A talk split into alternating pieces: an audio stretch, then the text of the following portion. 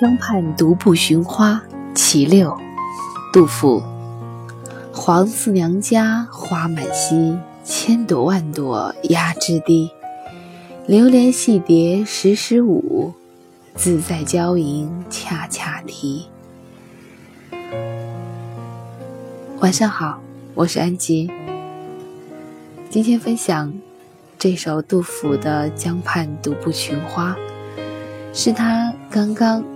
在饱经了离乱之苦的时候，终于可以在成都草堂定居，终于可以享受一时安逸的时候，写下了一组诗。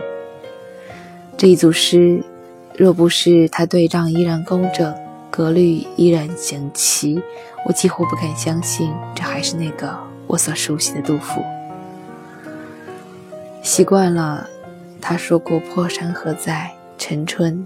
草木深，习惯了他无边落木萧萧下，不尽长江滚滚来。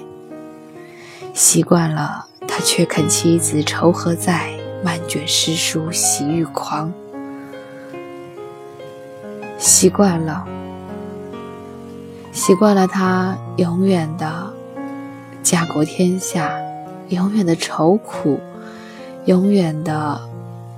白头搔更短，浑欲不胜簪。这一组诗作，在杜甫的诗作当中独树一帜，与他所有诗词的给我们展现的情愫都不一样，而这个不一样，绝不来源于环境的变化，只来源于。心境的变化，来源于在那一个刹那间，在那仅仅的一小段的时间，他获得了生活的安逸，他的心境终于平和。同样是成都草堂，在那之后若干年，他写下的却是茅屋为秋风所破歌。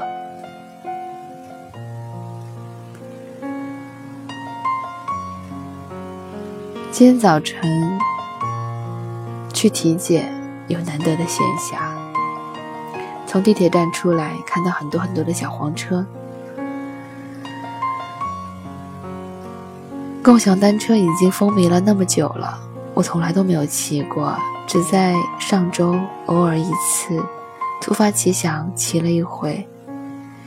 阳光灿烂，春风拂面，哦，不是东风拂面，但是。我当时的感觉就是河南的阳光、温柔的春风吹着我的脸，因为心情好。今天也不例外。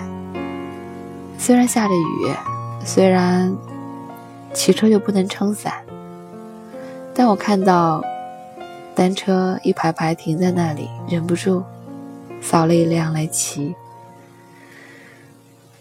在毛毛细雨当中，蹬着车。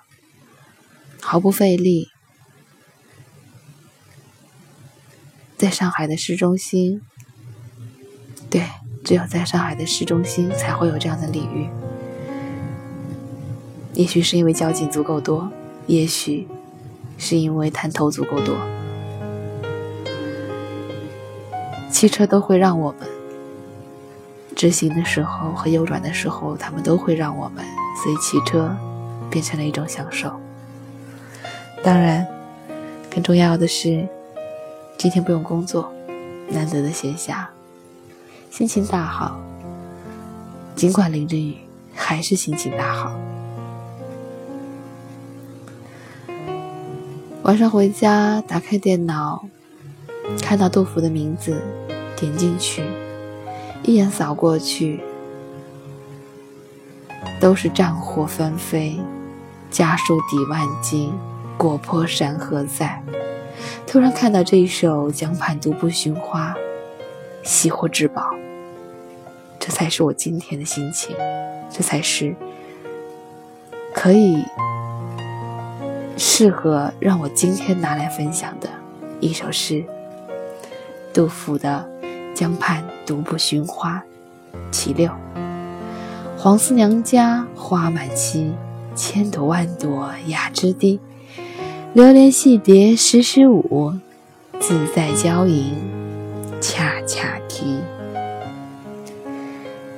我是安吉，感谢你的收听，晚安。